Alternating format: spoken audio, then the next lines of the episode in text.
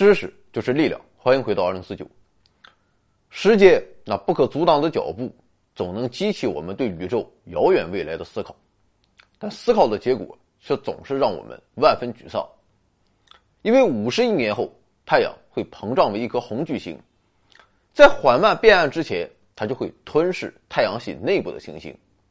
虽然目前地球是否会被吞噬尚无定论，但结论总是不让人乐观。不过，这还仅仅是整个未来的一个瞬间的画面，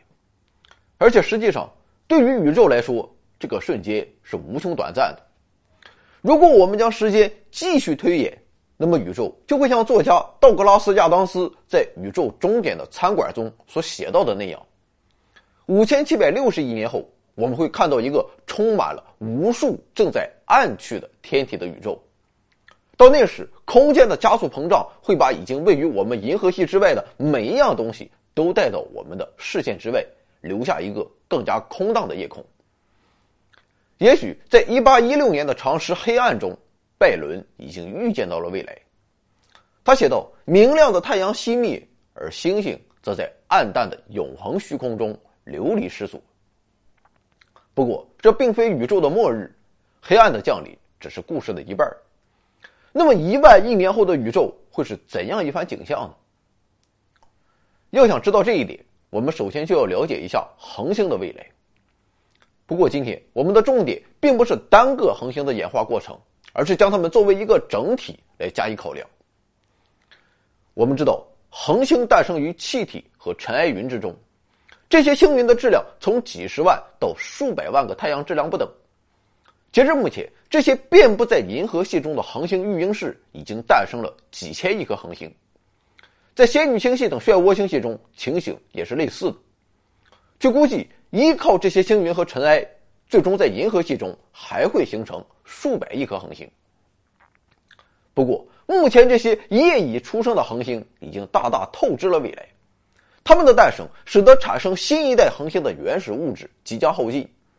就算大质量恒星以超新星爆发死亡的形式向星际空间返还一些物质，但是落红虽然不是无情物，但它化作的春泥的数量，实在与它们当初诞生之时不可同日而语。另一方面，星系还可以从星系际空间吸积新鲜气体，但是这些新的物质仍然无法重新补足被恒星锁住的物质。目前在银河系中，星际气体的总质量只有恒星的十分之一左右。依靠着这些星际气体，今天银河系中的恒星形成速率接近每年一个太阳质量。但是回首过去的话，在八十亿到一百亿年前的鼎盛时期，这一速率至少是目前的十倍。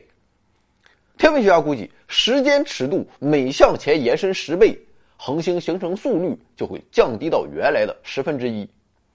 所以在一千亿年以后，恒星形成速率会进一步降低到目前的十分之一，而在一万亿年之后，这一速率则会降低到眼下的百分之一。当然了，黑天鹅在宇宙中也时刻存在，有时候某些剧烈的变化可能会打乱恒星形成速率不断降低的稳定过程。比如说，就在不久以后当然这个不久指的是几十亿年之后，银河系。必然会面对汹涌而来的仙女星系，狭路相逢的二者的致密核心区域，要么会发生碰撞，要么会绕着它们的公共质心转动。不论是哪种情况，一个空前庞大的星系——银河仙女星系都会形成。在这一过程中，通过搅拌星际气体和尘埃，银河仙女星系会暂时激活恒星形成过程，引发所谓的星爆，大量的恒星将就此诞生。不过，一旦这个生长势头过去，这个并合后的星系系统就会极为类似一个椭圆星系，也就是一个恒星形成物质稀少、恒星形成速率很低的成熟系统。除了形成数量会减少以外，未来的恒星也会显示出它们对原始物质的改变作用。在一百三十八亿年前，大爆炸的高温熔炉锻造出了氢、氦和锂，而所有更重的元素。则都是由恒星创造的，尤其是在它们生命的晚期，要么是随着年龄增大会抛射外层物质的红巨星，要么就是超新星爆发。其中红巨星提供了绝大部分较轻且丰度较高的重元素，比如碳、氮和氧等，而超新星所能产生的元素更多，包括铀都是由超新星产生的。相关内容可以参考我们过去的节目《物质起源：元素的诞生》。总之，所有这些元素都会混入星际气体已有的元素中，使得下几代的恒星在诞生时就拥有了更多的物质。比如说，太阳这颗年龄为五十亿年的相对年轻的恒星，其所拥有的重元素数量就是一百亿年前形成的恒星的一千倍。如果再往前追溯，一些最古老的恒星。几乎不含有任何重元素，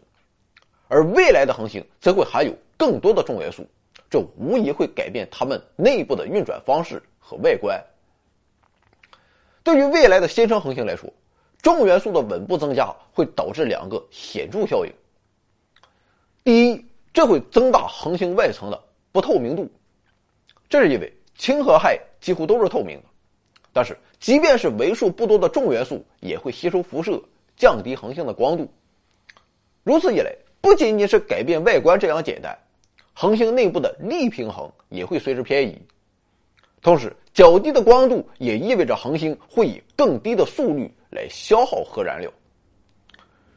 如果只有这一种效应在起作用的话，那么一颗富含重元素的恒星会比一颗质量相同但缺少这些元素的恒星活得更久。